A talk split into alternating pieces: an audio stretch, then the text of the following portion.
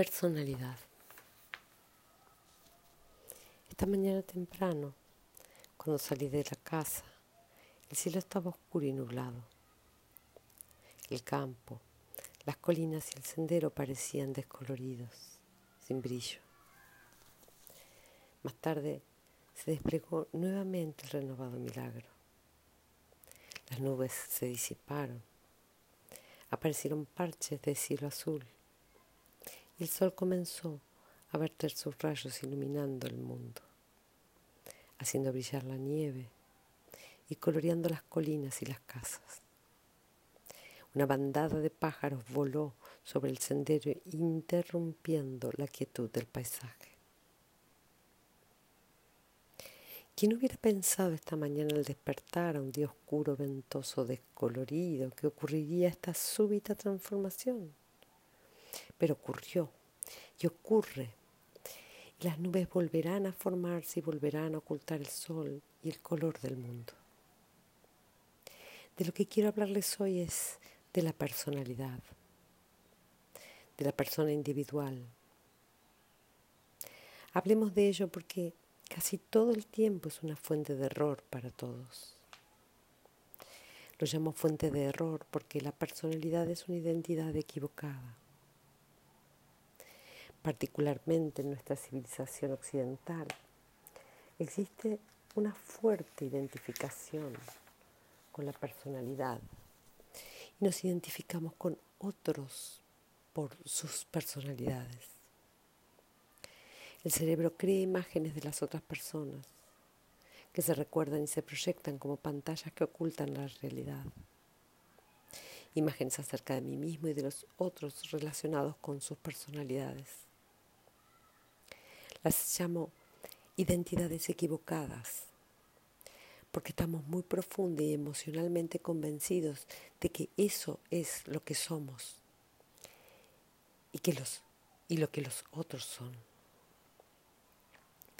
Es una convicción profunda que, excepto en ciertos círculos espirituales, nunca se pone en cuestión.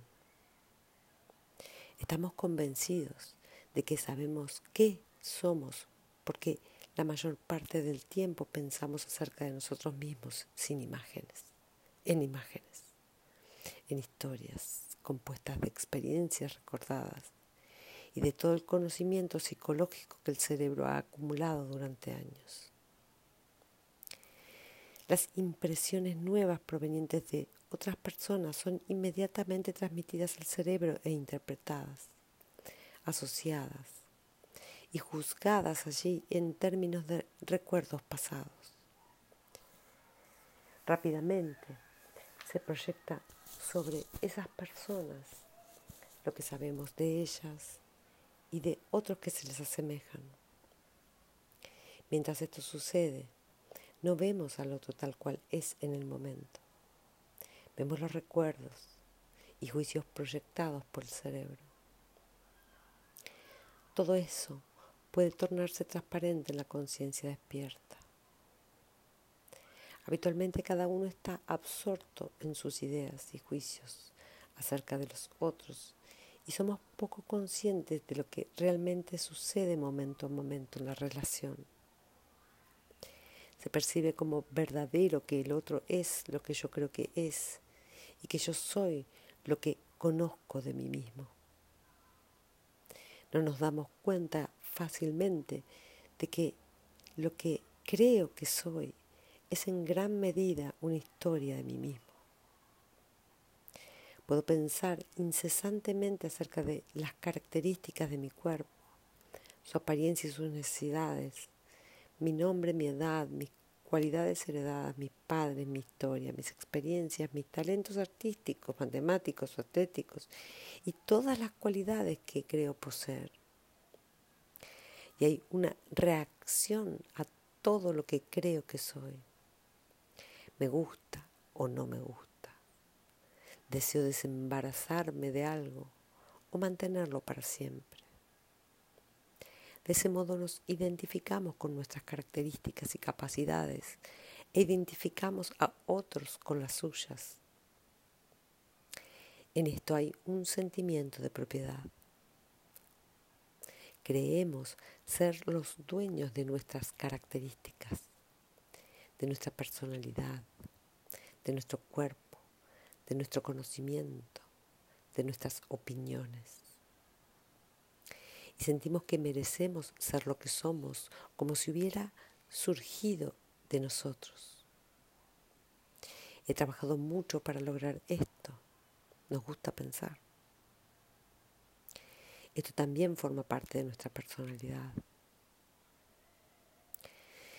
Cuando sentimos que no hemos hecho nada valioso en nuestra vida, nos sentimos responsables del fracaso. Que no hayamos logrado nada es nuestra culpa. ¿Podemos observar todo esto y cuestionarlo profundamente? En mi ilusión siento que de algún modo me he hecho tal cual soy, que soy dueño de lo que he devenido y que puedo mejorar si me concentro en ello y si trabajo sobre mí con determinación y fuerza de voluntad. También considero que los demás deberían hacer lo mismo. De algún modo sentimos que tienen la culpa de ser como son. Buscar fallas forma parte de nuestra relación con los demás. Culparnos uno al otro abierto tácitamente por lo que somos, por lo que hemos hecho o por lo que no hacemos. Me viene un recuerdo de Kyle, mi marido fallecido. Él creció en una familia puritana y le inculcaron modestia y honestidad y un fuerte impulso a mejorarse a sí mismo. La idea de mejorarse, de ser una persona mejor, era un impulso muy fuerte en su familia. Un día, cuando tenía cerca de 50 años, visitamos Ojai, en California, y nos sentamos a escuchar una charla de Krishnamurti que hablaba de los incesantes esfuerzos humanos por llegar a ser alguien o algo en el futuro. En cuanto terminó la charla, Kyle dio un salto y se acercó a mí con una tremenda energía y vitalidad, cosa poco usual en él. Se rió y exclamó, y yo toda mi vida he estado tratando de mejorarme como persona. Ja, ja, ja, ja. No dijo nada más, porque una captación directa es imposible de describir, pero resplandecía de alegría. Es ese milagroso estado del ser en el cual la personalidad condicionada se revela tal cual es. El condicionamiento cede dejando lugar a una integridad sin carencias. Todas las cosas y todas las personas, las montañas y los árboles, todo siendo lo que es, nada equivocado, nada que mejorar. Esta comprensión se consolidó en Kyle, aun cuando durante su enfermedad terminal y bajo la influencia de muchos medicamentos, ocasionalmente se produjeran sorprendentes cambios en su personalidad. A veces se tornaba desagradable, exigente y terco, lo que nunca antes había evidenciado en su carácter. Una vez me dijo con mucha tristeza, nunca llegué a nada en mi vida. Le respondí, estás aquí eso es todo lo que importa. Debe de haber comprendido porque nunca volvió a hablar de la misma manera. Nuestra personalidad no es fiable ni es eterna. Es cambiante como el clima y desaparece cuando el cuerpo muere.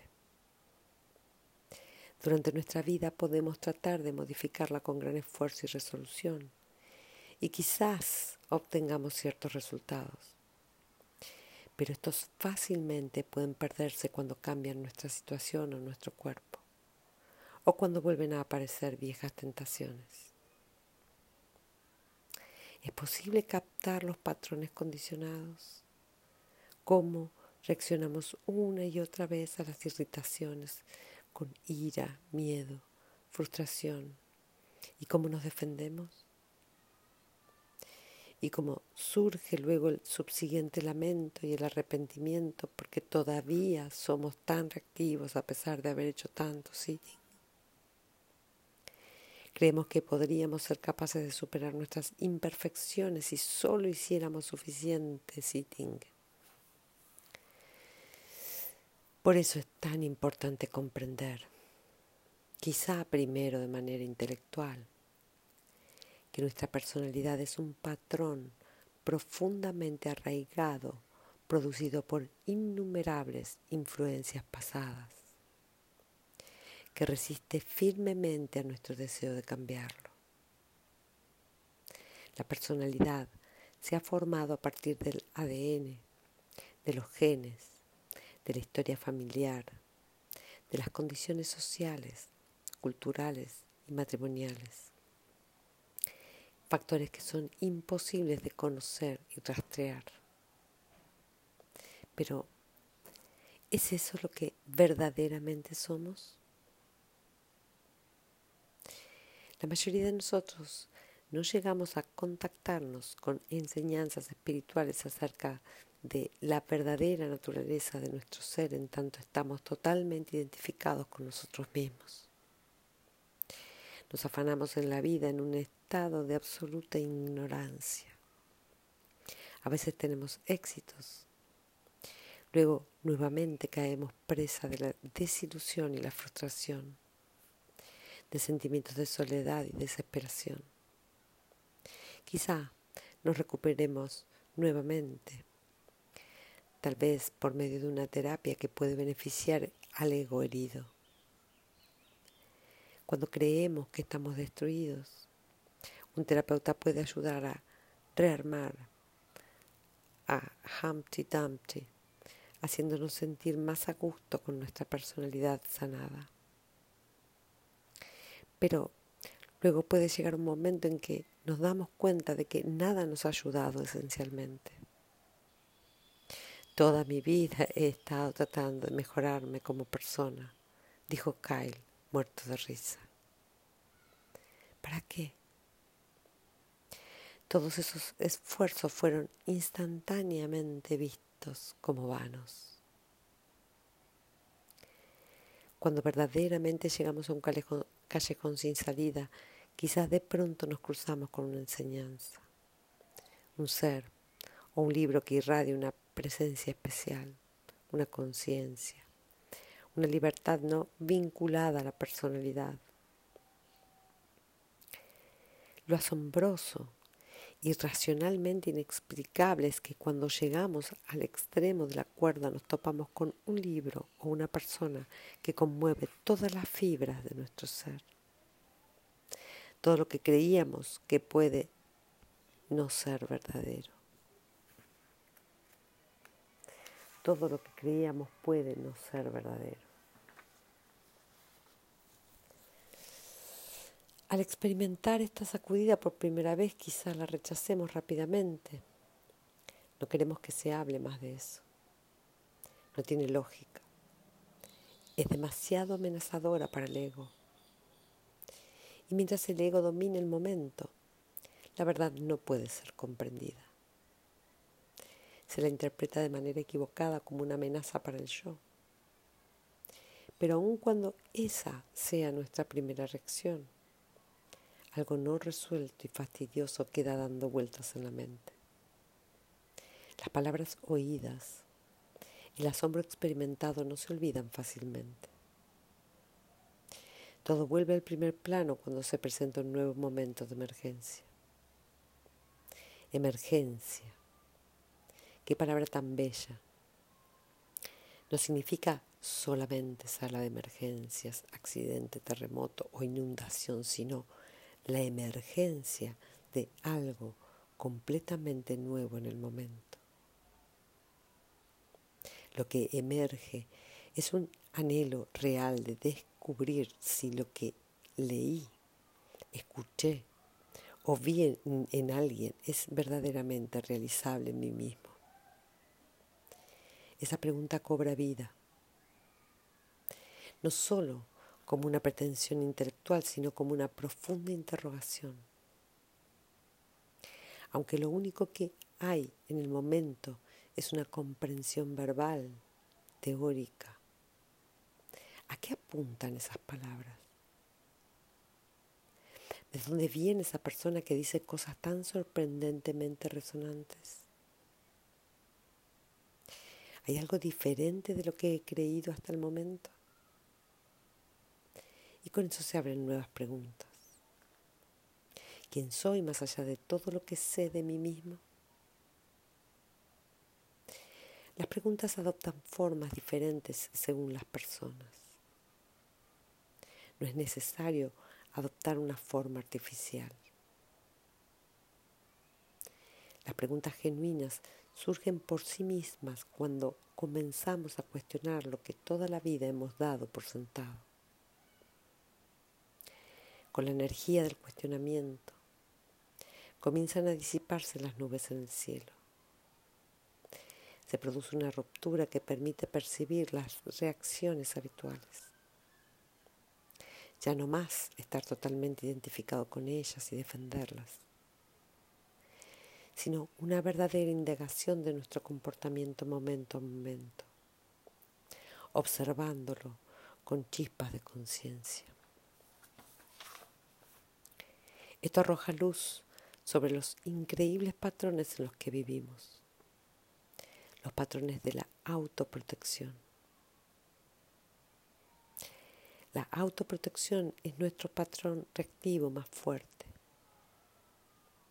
Parece estar programado en cada célula del ser vivo para mantenerlo, defenderlo y perpetuarlo. Es la esencia del programa de la vida y también funciona dentro de nuestra elaborada estructura del yo. La estructura del yo exige ser protegida y perpetuada como si fuera un ser viviente. En el momento en que alguien dice algo crítico de mí, se pone en acción el reflejo instantáneo de autopreservación, de autodefensa y de agresión. ¿Qué es lo que es herido por un comentario crítico que pueda exigir semejante defensa instantánea? que es lo que nuestra instantánea reacción defensiva está protegiendo. La respuesta automática quizás sea a mí. Yo me sentí herido por lo que ella dijo. Y luego sigue una justificación. Necesito defenderme para que no me pisoteen, se aprovechen de mí o abusen de mí. Pero en este trabajo de indagación meditativa las respuestas automáticas ya no sirven. ¿Qué es exactamente este yo que se siente herido en este momento? ¿Es algo real? ¿O simplemente es una imagen que fue dañada y ahora duele mental y también físicamente? Resulta asombroso descubrir que una imagen herida puede hacer que todo el organismo duela físicamente. Todo eso se puede cuestionar con una curiosidad fresca cuando no estamos completamente identificados con nuestras reacciones automáticas. Qué sorprendente es la energía que me defiende o culpa a otros de lo que está sucediéndome a mí, que proyecta en otros lo que no me atrevo a ver en mí mismo. Los otros me parecen estar a la defensiva si no veo mi propia actitud defensiva. Pero si con paciencia observo mi actitud defensiva tal como se despliega en mi mente, también comprendo las actitudes defensivas de los demás y no necesito reaccionar a ellas se produce un reconocimiento. Esta es la manera en que esta persona siente en este momento. vergüenza, ira, ansiedad, necesidad de proteger algo que ni siquiera existe. Cuando la conciencia ocupa el lugar de la ignorancia, puede ocurrir un cambio. Nos damos cuenta de que por más preciosa que nos resulte nuestra personalidad, está perfectamente admitido que la cuestionemos y arrojemos luz sobre ella. Está perfectamente admitido que nos preguntemos si eso es todo lo que hay en mí y en ti. Entonces, tal vez, para nuestra sorpresa, se produce un momento de emergencia cuando la respuesta no sale de las actitudes de autoprotección o de las de buscar fallas en los demás. Emerge de la totalidad de ver el momento presente, no simplemente imágenes de mí y de tú. La conciencia ilumina y emerge una respuesta sabia que no es premeditada. El cerebro quiere apoderarse inmediatamente de ese momento de libertad y transformarlo en recetas. ¿Cómo puedo volver a producirlo? ¿Qué estaba haciendo justo antes de que esto sucediera?